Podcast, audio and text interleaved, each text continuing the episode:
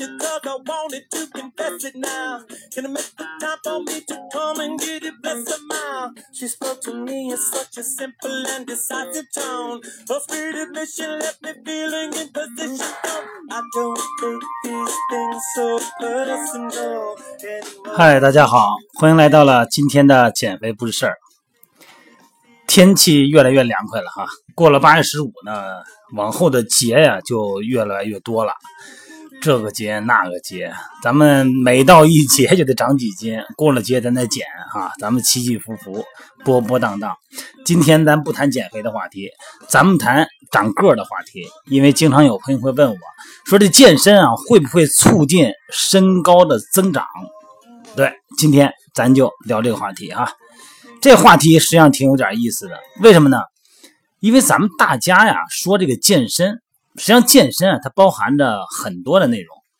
生活中呢，咱们可能涉及到的健身项目啊，老百姓、普通人能够涉及到的健身项目就有几十种，甚至于说呢可以接近百种，而且可以适合各个年龄段。您看这单项的啊。集体的、对抗性的、组合性的、室内的、户外的、可以徒手的、需要器械的，这多了去了。所以说，只有符合自己生理年龄的健身形式和运动强度，那么这种呢，肯定是增加血液和基础代谢水平，有利于咱们的骨膜。这骨头外头还有一层筋膜呢，那叫骨膜。骨膜呢，可以吸收营养。这样呢，对咱们长个也好，哈，骨骼粗壮也好，它肯定会有帮助。但这里边有一个误区，就是咱们的健身思维会受到外界信息的一些误导。你比方说，什么是健身？尤其是居住在北方城市的很多朋友们哈，可能是受到空气污染和空间局限的原因，有一个误区呢，就是只有去健身房才叫健身。这就是一个误区。你看前段时间那个国外不是有一个俩两个小孩嘛，一个六岁，一个八岁小男孩啊，一身肌肉的照片就流传的很广。小小的年身躯哈，啊，这全是肌肉块咱说实在，看着都起鸡皮疙瘩。所以说这个问题，你说孩子这么小练肌肉，他会不会影响长高呢？很多的家长朋友哈也在问我这个问题。啊，甭管人鱼线呐，N 多块腹肌呀，而且这线条又完美又饱满的肱二头肌啊，哎，象征着力量和健康的元素呢，都出现在一个成年人身上，它绝对是呈现着魅力和这个迷人，还有一个这个正能量。但是这一在一八岁孩子身上，就总觉着感觉不协调，而且呢，他不仅失去了美。实际上更无益于身体健康。我是绝对不建议儿子儿子啊，呃，不建议孩子过早的进行力量训练。呃，练出一身肌肉呢，你肯定离不开高强度的训练，而恰恰高强度的训练呢，对长个是有一定影响的。咱先甭说什么影响，接着往下说哈。咱们就知道这体操运动场上的运动员哈，他个个身体矫健，动作。惊险又完美哈，难度系数三点二啊！站在领奖台上的体操冠军往往是人们心目中的巨人，而他们的真实身高在普通人的眼里真的是有点矮。你看，咱说那李小鹏，奥运冠军，一米六二；陈一冰一米六都不到啊；邹凯一米五八；滕海滨一米五六；刘璇一米五三；程飞一米五四；莫慧兰一米五。所以说，你事实上运动不当，或者是运动量过大，会让人的生长激素，咱们之前聊过那个激素的话题哈，会让咱们的生长激素等多种内分激素、内分泌激素会减少，那么对身高的发育呢，就会产生负面影响。这个体操队啊，包括其他的项目呢，训练也比较艰苦，而且呢，关键是他们对年龄要求特别早。因为那早的以后呢，他那个柔韧度他就很比较好啊，协调性包括平衡感呢会很好建立起来。所以说队里边的孩子都特别小，几岁哈，五六岁甚至于是都送过去了。就过度的过早的力量训练，对骨骼关节发育是有很大危害的。那你说他们也不举重啊，但是人自身重量它本身就是一种负荷呀。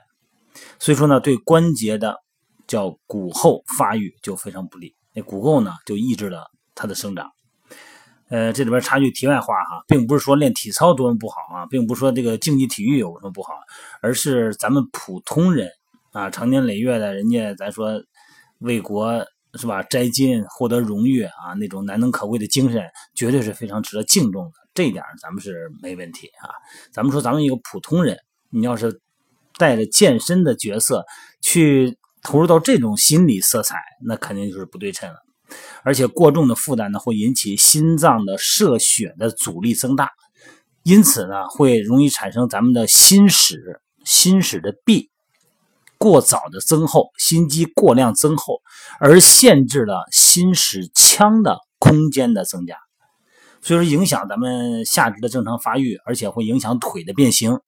包括足弓啊下降啊，形成扁平足啊，而且呢还会加速下肢骨化的过早完成，最终呢会有碍身高的增长。所以说这个说到这儿呢，呃，是不是要长高就不能碰重量级的运动了呢？呃，适当的力量训练啊，是可以让细胞活化、释放生长激素，促进身体发育，但是一定要适当。说孩子如何呢练得强壮又长高呢？咱们先说这个生理规律。这个小孩啊，这个一到三岁的孩子，主要是多参加一些户外的游戏和活动，啊，跳跃呀、跑啊，还徒手的体操啊等等，哎，对肌肉和力量发展有特别好的这个发展发育刺激。那到十岁左右，三岁到十岁呢，你比方跳绳，这就跳跃性的，包括一些徒手的，练练仰卧起坐呀、爬爬杆啊、投这个沙袋子呀，哎。这些包括散打一些对抗性的，这些都是没问题的。这小孩啊，发育期肌肉力量发育的速度特别快，骨骼肌也比儿童期要要快很多，就可以开始一些轻负荷的负重训练。青春期以后呢，后期啊，青春期呢就可以进行这个一定的负荷训练了。青春期以后的后期，这个循序渐进，但是负荷呢还是不能过重，应该以轻负荷。中等负荷为主。你像你要是上健身房的时候，你很可能就会被健身房的那些大块头啊，那些这个经常锻炼的人思维所影响，就跟着他们练了，带着带着就可能上强度了。说到这个重量和身高的关系啊，呃，说一个父母很容易忽略的问题，就是背书包啊，这个书包太重，造成这个脊柱变形呢和肌肉受损。啊，一般来讲呢，咱们你书包太重以后啊，就会引起脊柱的后弯、侧弯、前倾和扭曲，同时呢，肌肉可能因为极度的紧张而疲劳，那么脖子、肩膀和背部就容易受到伤害。为什么小孩那个有时候很多都驼背的原因啊？这是一个因素。建议呢，背包的重量控制在孩子体重的百分之十以下。这顺其自然呢，往往是最好的哈。孩子呢需要长大，内在的生长发育模式早就给他设定好了，他的身高了。所以说不要咱们在外头过度的干扰他。眼下呢，这个一个很重要的就是外在的信息对咱们的这个冲击和咱们传统的认识有极大的影响。你看咱说现在吧，这个健身狂潮啊，已经越来越猛的席卷全国了啊。那个咱们的微信群啊，微信平台上好多那些。国外的呀，那些健身达人们那些，那都是多少万人之一啊筛出来的啊！哎，但是他老发呀，你慢慢你感觉好像是不是全是这个呀？哎呀，感觉这也是已经进入一种时尚了哈，什么公狗腰啊，这腹肌啊什么的，这个臀大肌啊，这翘臀啊，丰胸啊，哎，这出色表现在朋友圈里边就转发，有时候让这个年轻的父母们就特别羡慕嫉妒恨。你想想，眼瞅着自己也三十多岁，快四十了，练也练不出来了。哎，真是你这也练不出来了。哎，一低头，嘿，老的是不行了，可是孩子行啊。他本能的就把自己没有完成的那个梦想，就会施加到孩子头上。咱们中国人擅长这个哈。你有没有这种心理呢？没有最好。我举一例子啊，我有一哥们儿，一朋友，就是我说这种。以前吧，他也经常打比赛，现在也四十多了，天天还是练，练的还是不错。但是比赛你肯定年龄到这儿了嘛，你没没有那个成绩了。本来是精神挺好的啊，精神可嘉吧？哎，他可现在非要立志把孩子，把他儿子培养成健身冠军。天天我看他在那个微信朋友圈里边发他儿子的训练照片，别管是吊着呀，还是让他做一些这个训练的，而且底下那个赘述的文字很明显，那都是他自己的训练计划，都得给他儿子招呼上了，跟招了魔似的，天天的跟他微信。什么今天儿子练二头和三头肌的超级组，是组什么组啊？那儿子才七岁，组什么呀？所以大负荷的健身这一类哈，包括这个局部训练和那种超强训练，这种训练它就属于超高的无氧运动，会显著刺激雄性激素分泌。了解咱们健身知识人都知道哈，无氧运动能增肌，而且呢，雄性激素呢对于健身和身材和肌肉增长的重要性。可是呢，如果你要想练出比较发达的肌肉，肯定要更多的雄性激素，而雄性激素如果不够，那就会收效甚微。那怎么办呢？那就是再加大运动量，再加大运动强度。那这个时候呢，对你的骨骼就出现问题了，最后呢，骨垢线闭合。身高增增长就停止了，所以说并不是说什么杠铃把把身体压矮了，那都是胡扯。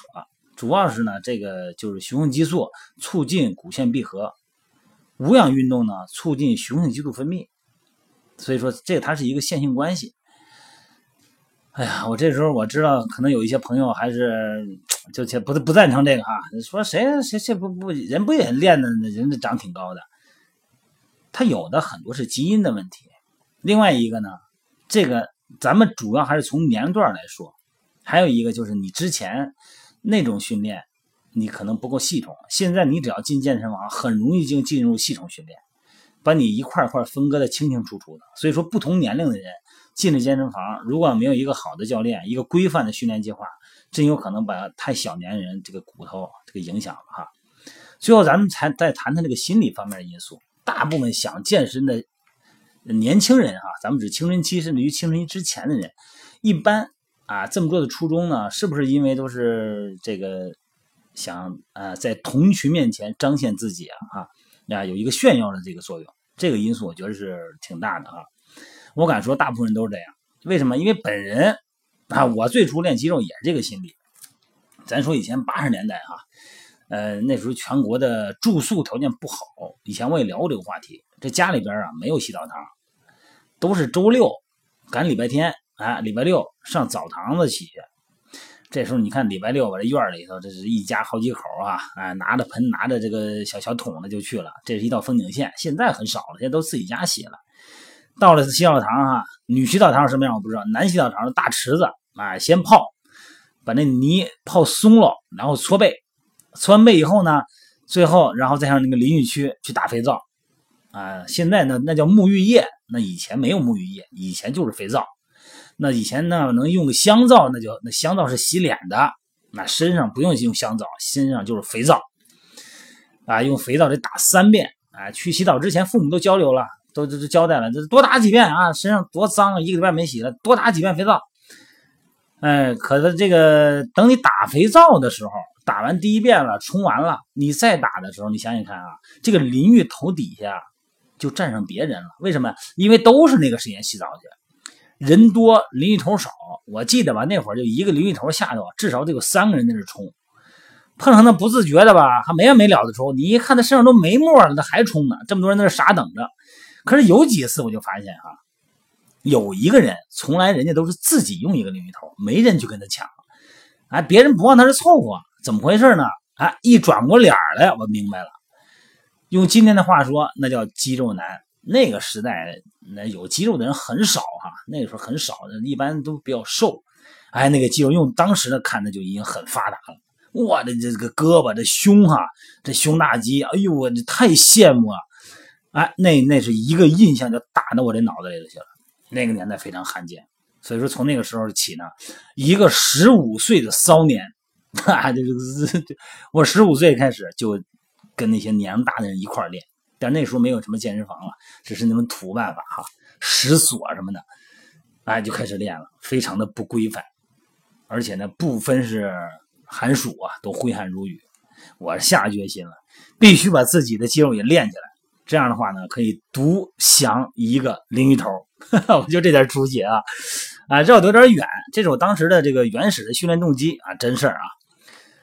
但是就是因为那个时候的那种心理动机，跟成年人一起练啊，跟二十多岁，你看我十五岁跟二十多岁一块练，而且本身他们也不是太懂，慢慢以后上了这个北体大了，慢慢才懂啊。后来很多都不懂，关节都有伤啊，出了很多的伤。所以说呢，呃，这个伤痛有时候会，你要不是自己治疗的话，包括后期的很多的这个理疗，这个伤能带你一辈子。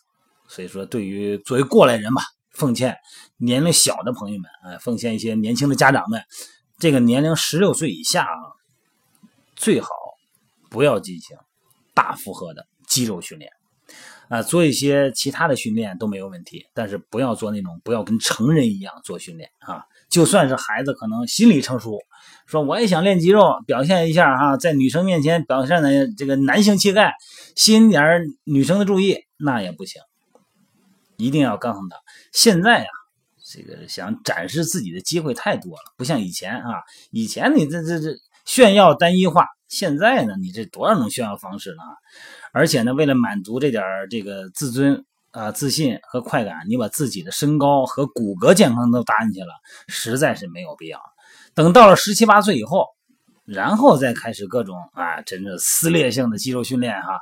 而且那时候呢，那个肌肉可以练，慢慢要发达，你的骨骼呢也很健康。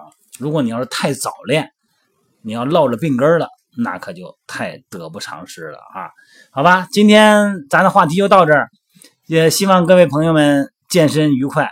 呃，咱们还是那句话，必须得健康，不健康，你设想的那个未来可能就是你的噩梦，好吗？拜拜呗，今天就到这儿了，拜拜。